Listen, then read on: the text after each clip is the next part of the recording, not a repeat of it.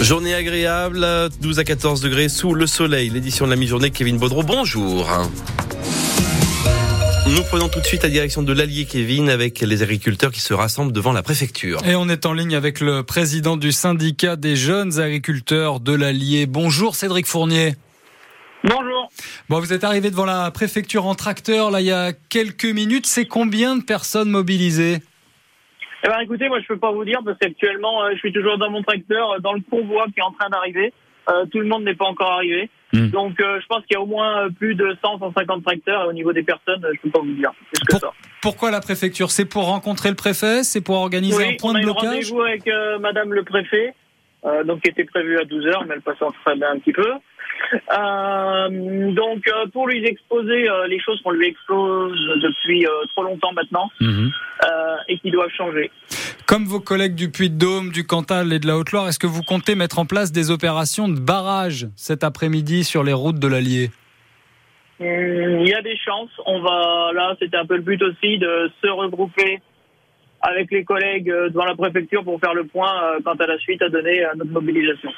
Et on, tâchera, on tâchera de vous tenir au courant. Merci beaucoup Cédric Fournier d'avoir été en direct sur France Bleu Pays d'Auvergne. Je vous rappelle que vous retrouvez toutes les infos sur euh, les blocages sur francebleu.fr et sur votre application ici France Bleu Pays d'Auvergne qui sera en spécial demain sur les points de blocage auprès des agriculteurs entre 6h et 9h et pour vous accompagner aussi sur la route du travail. Nous étions à vos côtés ce matin.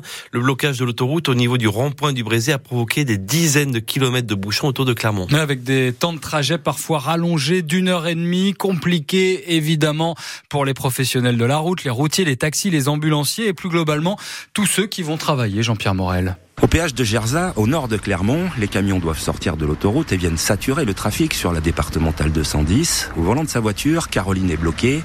Elle vient de prévenir son patron. Je l'ai prévenu là une demi-heure, oui, que j'allais arriver en retard. Donc j'ai fait tout le tour, j'ai essayé de rattraper, mais c'est bouché un peu partout. Là, je suis dans les bouchons pour au moins encore 45 minutes, alors euh, oui, un petit peu compliqué, oui. Pour entrer dans Clermont, c'est effectivement la galère, même si les policiers essayent de fluidifier la circulation. On est obligé de réguler parce que les gens s'engagent alors qu'ils n'ont pas la possibilité de passer. Donc ça bloque tous les carrefours. Voilà. Donc même si c'est vert, si vous n'avez pas la possibilité de passer, vous attendez. Il y a beaucoup beaucoup de monde, ouais. Compliqué ce matin. Coincée dans son taxi avec un client, Angélique arrive de Montluçon et comme tout le monde, elle est prise dans la nasse. Ah, ce matin, puis toute la journée va être compliquée, oui.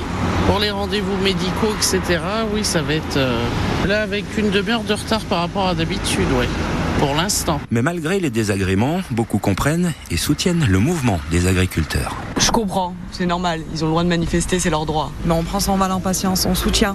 Et bon, on va s'adapter. Hein. La circulation devrait être compliquée tant que les agriculteurs maintiendront le blocage du Brézet il devrait être maintenu au moins jusqu'à demain. C'est ce vendredi que le Premier ministre doit faire des annonces d'après le ministère de l'Agriculture. Marc Fesneau, le ministre, a participé ce matin à une réunion de travail à Matignon avec euh, Gabriel Attal, mais aussi Bruno Le Maire et le ministre de la Transition écologique euh, Béchu. Il devrait répondre notamment sur la question du GNR, le gasoil non routier, mais aussi l'élevage et évidemment la rémunération. Le Conseil constitutionnel rend lui cet après-midi une décision très attendue depuis plusieurs semaines sur la loi immigration. Les neuf juges rendent leur copie à partir de 16h30 avec plusieurs dispositions qui pourraient être retoquées comme la restriction du regroupement familial, l'accès aux prestations sociales ou encore la fin du droit du sol automatique. Chiffres inquiétants du sexisme en France ce jeudi, c'est, je vous le rappelle, la première, journée nationale contre le sexisme voulue par Emmanuel Macron. Sexisme présent notamment chez les étudiants. C'est ce que nous montre un sondage mené à l'université Clermont-Auvergne et dans les grandes écoles clermontoises. 55% des 4900 personnes sondées disent avoir été témoins de violences sexistes ou sexuelles. Attention, avec euh, les travaux, il y a du mouvement dans les transports et dans les horaires de vos bus à Clermont-Ferrand. Les horaires d'une dizaine de lignes sont revus à compter de lundi prochain. Ça concerne les lignes BC 3, 4, 8, 9, 10, 12 et 13. Quelques itinéraires seront également déviés. Dans l'info en plus ce midi, nous parlons lecture, Kevin. Oui, on s'intéresse aux maisons d'édition. Il y a 166 maisons d'édition indépendantes en Auvergne-Rhône-Alpes. Dernière née, les mots qui portent, maison d'édition basée à Gypsy, une petite commune de l'Allier, Olivier Vidal.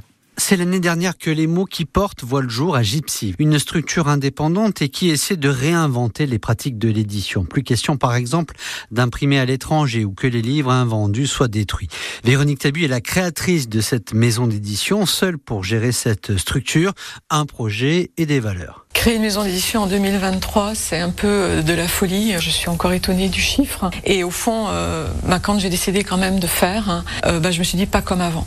Donc changer nos pratiques éditoriales, parce que aujourd'hui, vu les défis écologiques, économiques, environnementaux qu'on a, chaque individu, mais chaque entreprise aussi, doit penser les choses autrement. Et c'est ça que j'ai vraiment voulu. Pas facile tous les jours. Les mots qui portent publient des romans et des essais, des livres imprimés en France. Objectif la publication de six ouvrages par an. Pour chaque livre, on réfléchit finalement à la meilleure solution. Les romans, c'est du papier certifié bien sûr, mais plus traditionnel. Après, il faut en fait euh, trouver la meilleure équation entre le contenu et le papier. Pendant longtemps, j'ai imprimé à l'étranger, mais en fait, aujourd'hui, je crois que c'est aussi notre responsabilité d'entreprise à, à travailler en circuit court. Privilégier les circuits courts et conserver la liberté de publier des auteurs qui partagent les mêmes valeurs.